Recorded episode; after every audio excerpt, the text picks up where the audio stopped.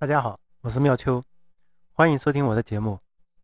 我相信很多人都试过一些流行的减肥方法，或者自己在网上查找过一些减肥饮食的相关知识。我在喜马拉雅上录这个节目，主旨就是为大家分享科学健康的减肥饮食知识。那网络时代，我们可以接收到大量的碎片知识，但是这些只能称之为知识点。当没有一个完整知识体系的时候，你会发现我们很容易被淹没在大量的知识点中。今天觉得这个方法有道理，明天觉得这个方法有道理，那花了很多时间，甚至金钱，一直处于一种盲从的状状态，自己呢却没有判断能力。那我们从现在开始静下心来学习一个月，你一定会对减肥饮食有一个完整的科学的认知。所谓真传一句话，假传万卷书。在减肥中，其实我们只要记住下面这个原则，就已经成功了百分之五十了。那我把它称之为八字原则，也就是食不过量，食物多样。那肥胖的产生，除了极其特殊的激素原因外，大部分都是因为我们摄入食物热量过剩，产生盈余。这些盈余的热量在我们的身体中囤积成脂肪，导致肥胖。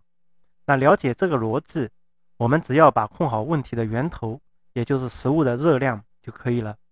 但是问题又来了，生活中我们不可能每一餐都去计算食物的热量，对吧？这里给大家提供一个简单易行的办法，就是依据我们身体的感受。其实我们身体的自身感受往往是最准确的。只要你每次吃到七八分饱就停止，那么这个食量。就是合适的。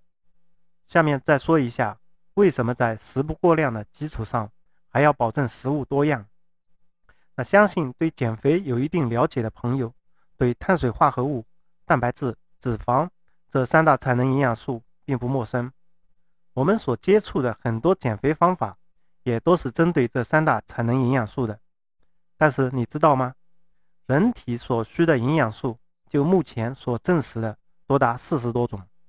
那所谓必需营养素，就是指我们只能从食物中才能获取的营养素。这其中有的营养素的需求量是极其微量的，但是没有了它，就会影响身体的正常生理活动，包括脂肪的正常代谢也会受到影响。这里我们并不需要清楚这四十多种营养素的名字，我们只要保证食物多样，就基本能够实现营养摄取的全面。最后，我们思考一个问题：有一种说法是，胖人往往缺乏营养的。其实这句话很有道理。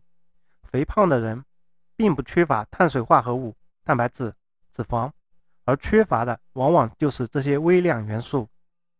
这期就分享到这里，感谢收听。